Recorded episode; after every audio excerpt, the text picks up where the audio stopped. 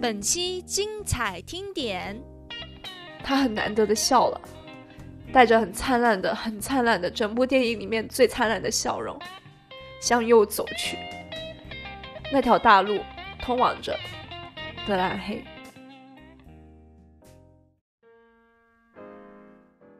嘿哟，大家好，我是邓可乐。二零二一年三月二十九号下午五点四十分到晚上七点四十八分。我看了一部电影，名字叫做《波斯语课》。看完之后，直到现在，心里还是很难受，太难受，太难受了，难受的，刚看完的时候只能大口大口的喘气。看完电影之后，我去电影院下面的超市闲逛了一下。原本每天都在想着吃零食的我，在今天还想着要吃一块满满是奶油的。蛋糕的我，看到超市那些颜色鲜艳、本来应该很有食欲的食物，我却有点反胃。在超市兜了几圈之后，我还是什么都没买出了来。戴上耳机，我开始听歌。我觉得这个时候我不能去听《波斯语课》这部电影的原声乐，我觉得我会承受不了听完这些音乐之后的情绪。所以我选择了，应该是说挺符合我当时的心情的两首歌。他们温柔，有点悲伤，有点应韵，而且都是慢节奏的。一首是张新特演唱的《永不失联的爱》，另外一首是陈粒的《绝对占有，相对自由》。我很喜欢这部电影，但是我觉得这个喜欢只是暂时的。在刚刚看完的时候，我会到豆瓣上面给他评分五星。但是我感觉一个月之后，我并不会把它翻来再看一遍。它在我心目中的评分也可能会掉落到三星。这部电影给我很不一样的感觉。看到最后，我几乎看不到主角，而一直在看配角。配角就是那位军官。我对他的情感，好像不只是单纯的同情。还有一定的感同身受。最令我崩溃的是，在电影的几乎最结尾的地方，军官终于去到了他一直很憧憬的德兰黑。他在过海关的时候，像以往一样优雅的摘下了自己的帽子，对着那些会说波斯语的人，骄傲的显露出自己流利的波斯语，但是没有人能听懂他。直到他开始微微有点怀疑的时候，他仍然站得很挺直。但是慢慢的，我从他的眼神上面看到了惊恐、无措。我真的很难受，然后我开始哭。我真的超级能懂他那个时候的心情，虽然我并没有经历过他相似的事情。他那个时候心情该有多复杂呀！我还记得他在电影里面提过。提过“爱”这个词，在提到爱的时候，他的眼神里面充满着希望，充满着憧憬。我不知道他是远方有他喜欢的一位姑娘在，我不知道是不是远方有一位他喜欢的姑娘在德兰黑等着他。他学波斯语是为了去见他心系的姑娘，并且想写信给她。我也不知道他所说的爱，是他与他兄长的那一种亲人一样的情谊。我也不确定他所说的爱是不是指的是他从小就一直有误会，感情不怎么好，但是终究还是自己一直尊敬、一直喜欢的兄长之间那种亲人的爱。当他在问到主角说：“你觉得我是一个不会爱的人吗？”他的表情里面看似好像是很冷酷，让人会想起他的属下说他是一个。不会在乎任何人的人，但是在那个镜头持续了好几秒之后，我好像从他表情里面读到了一些像黄油一般开始融化的情感。从那个时候，我开始微微的有点怀疑，是不是别人对他的读解是错误的？是不是别人都不太了解他真正的内心？他其实是一个会去爱别人的人。在他一次与主角。在那一个小小的办公室里面谈到他的童年，谈到他为什么当初会选择去做纳粹。他说他小的时候家徒四壁，父亲在他很久，母亲在他很小两三岁的时候就已经去世了。他们家很穷，没有什么好吃的，所以他一直渴望有自己的一个餐馆。他也真的用了十年，去成为了一个很优秀的厨师长。他喜欢做菜，他喜欢烹饪。他喜欢食物给人带来的幸福感跟满足感。他说他想去德黑兰开一个小餐馆，一个餐馆每天晚上会迎来一百五十位客人，他可以用波斯语跟每一位客人去交流，可以懂得他们的心情，可以知道他们喜欢或者不喜欢他们的食物。他是真真切切的想当好一个厨师，想开一个属于他自己小小的餐厅。在他用那一个假波斯语。尝试的像去练口语一样说出这些话的时候，我的心揪了起来。因为在电影院里面看到字幕旁边永远都会写着三个字，不对，是四个字，假波斯语。他很天真，很天真的相信着主角教他的就是波斯语，他很认真，很认真的把每一个波斯语的单词都背了下来。一千多、两千多的单词，把它做成小卡片，每天每天的在复习。因为他想去到德黑兰，他好像已经看到了他心里面那一个小小的餐馆的样子。有一天，主角很生气的问军官：“你为什么当初会选择去做纳粹？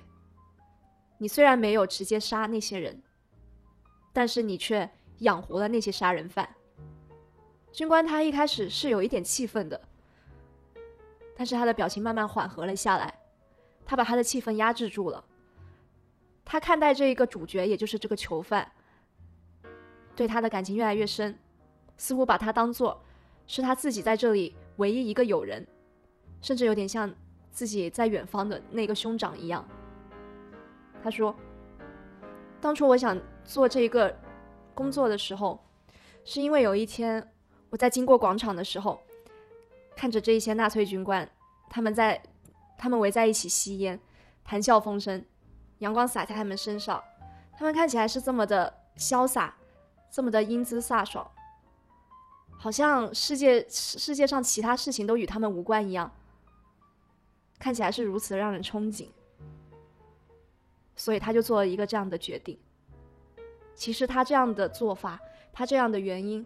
不就跟我们很多很多人在十多岁的时候，爸爸妈妈和老师问你长大之后想做什么啊？我想做科学家，我想做老师，我想做警察。为什么想做科学家呢？因为平时在书本上面看到科学家研究出好多好厉害的科技产品啊，然后又造福了人类，真的是太酷了！我好想成为他们其中的一员。为什么想当老师呢？因为每天都可以见到老师。老师对学生很温柔，然后又懂很多知识。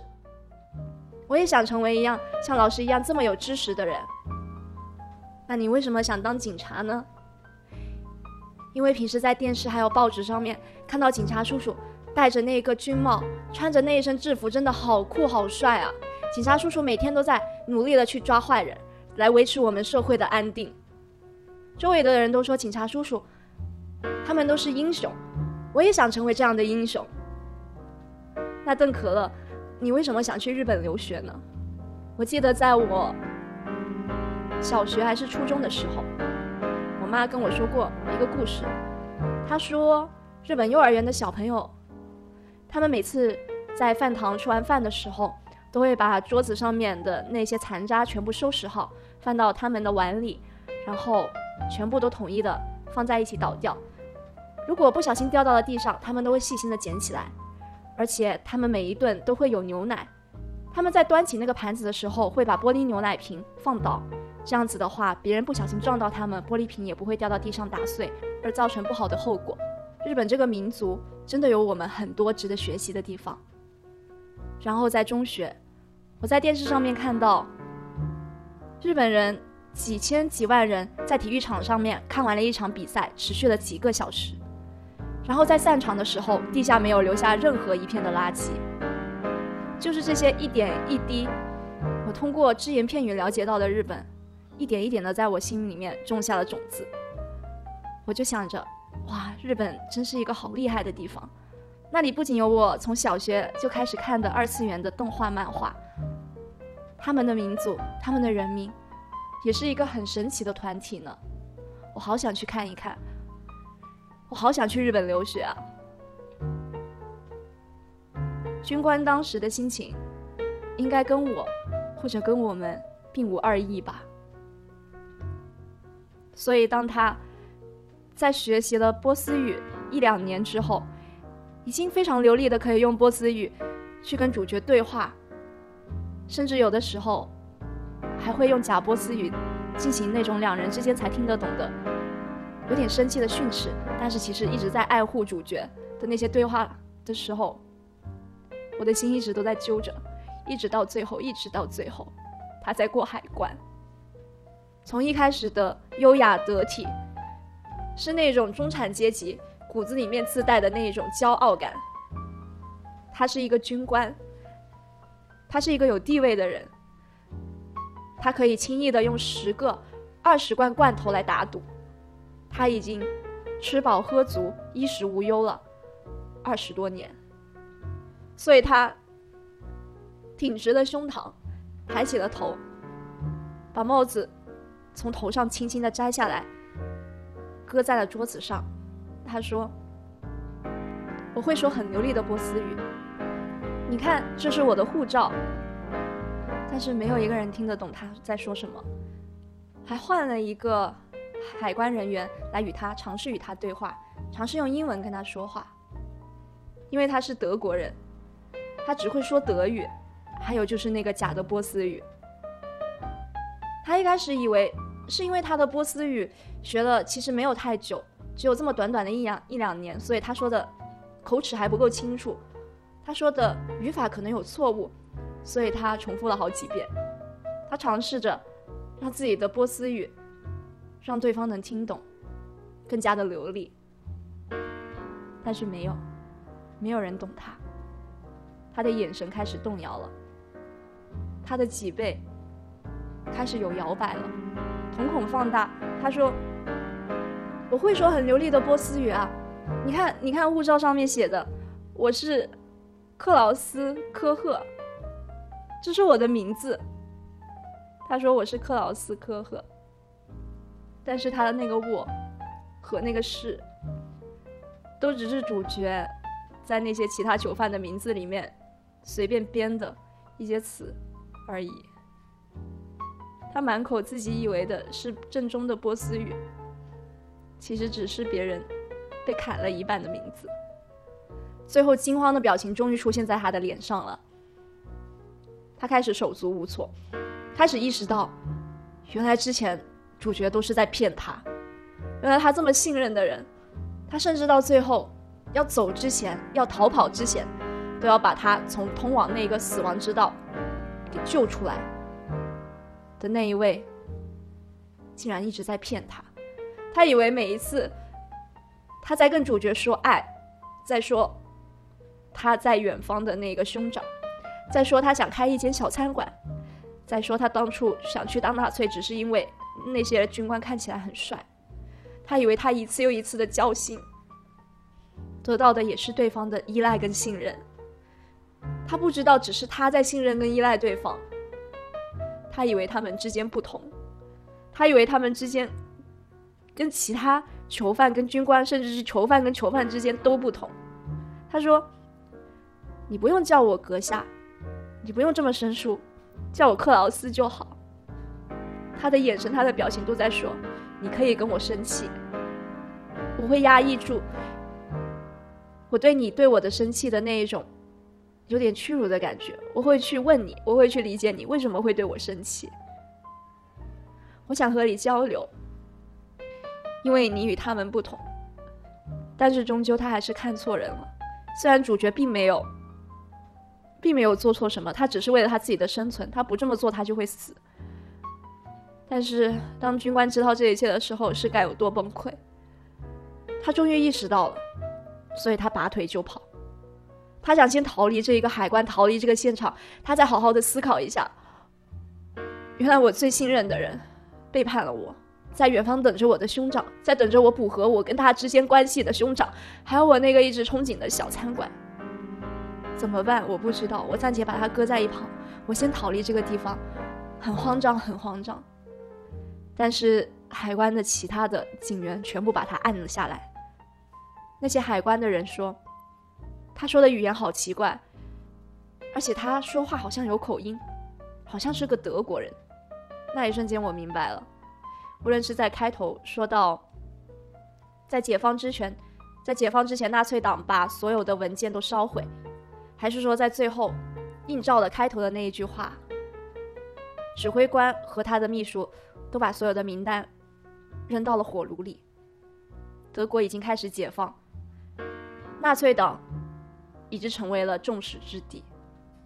画面这个时候已经从军官移到了主角。到了主角这一个镜头，就已经是电影的最结尾了。虽然没有军官被压下之后其他的画面，但是我已经可以猜测出来，他的路应该只是严刑拷打跟死路一条了。在这部电影里面，我没有恨欺骗军官的主角，我也没有恨在间接杀人的军官。如果说我在整部电影里面看到主角，他都是一直在渲染一种。悲惨的氛围的话，我在军官上面就只看到希望、憧憬跟温暖。在电影进行到中后段的时候，在每一次主角有遇到一些转折，好像他即将要被杀掉或者被流放的时候，我都知道主角肯定不会被杀，因为被杀电影就结束了，而电影不会这么快就结束。我没有再担心他，但是我心里一直在默默的祈祷。希望最后不要有军官发现主角在骗他的那个画面。我不能想象军官之后他该有多痛苦、多难受。如果一定要有的话，我宁愿他是飞到了德黑兰之后，发现他跟周围的人都不能交流，发现自己原来被骗了，他要重新再去学习波斯语，他会揪心，他会难受，他会觉得原来他的。他的努力全都白费了，但是他还有希望，他不会被杀，他还能见到他的兄长，他还能慢慢的再去筹备，再去开一家他的小餐厅。但是没有，导演跟编剧都没有给这个机会给我。我宁愿军官的最后一幕没有被切掉、被剪掉，只留下军官最后把主角从那个流放到外面的那个人群里面揪出来。准确的说，应该是救出来之后，他走向了右边，主角走向了前方。军官说，在十公里之外有一架私人飞机在等着他。这架飞机飞往德黑兰，飞往他心目中的那个梦想的地方。主角走向前方，前方是积到膝盖这种程度这么厚的雪，然后再往前走几百米，就是一大片已经冻冰了的河。但是再往前走，就是人居住的地方，就是村庄。主角问他：“你为什么要在逃跑之前还要来救我？”军官说：“我只是不想打赌输而已。”我说：“我会保你，我就一定会保你。”军官在一次又一次的行为里面体现了他的情谊，体现了他很重义气。我仿佛在。一个看起来三十多岁、四十多岁、后脑勺已经开始秃了的军官身上，我看到了一个十多岁男孩的身影。他好像只是那种，在一个很穷苦的家庭里面，然后不慎的被抓走，去纳粹里面当了几十年军官，但是还不知道他在干什么事情，不知窗外事的一个很纯粹的人。他很难得的笑了，带着很灿烂的、很灿烂的，整部电影里面最灿烂的笑容。向右走去，那条大路通往着德兰黑。无论是我还是像我一样的人，可以从一部电影，或者说看的书、看的电视剧、看的综艺、看的所有所有的东西里面，有共鸣、有共情、有同情、有伤感、有悲哀、有欢喜，沉浸式的沉浸在一个作品里面。我们拥有如此丰富的娱乐活动、娱乐生活，但是在电影里面的所有人，他们都没有。电影里面的，无论是囚犯，还是在一起聊天，一边聊天一边杀人的军官，他们都处于战争之中，能做的只是在战争之中生存和勉强的生活，偶尔会给自己找一些乐子。去偷看姑娘洗澡，去打开胭脂盒，化一下妆参加舞会，送给心爱的人一个用很精致的银盒子装着的糖果，还有就是学一门外语，写一篇很美的诗。他们尝试在这一些废墟里面去找找成一些希望，但是希望终究还是会破灭。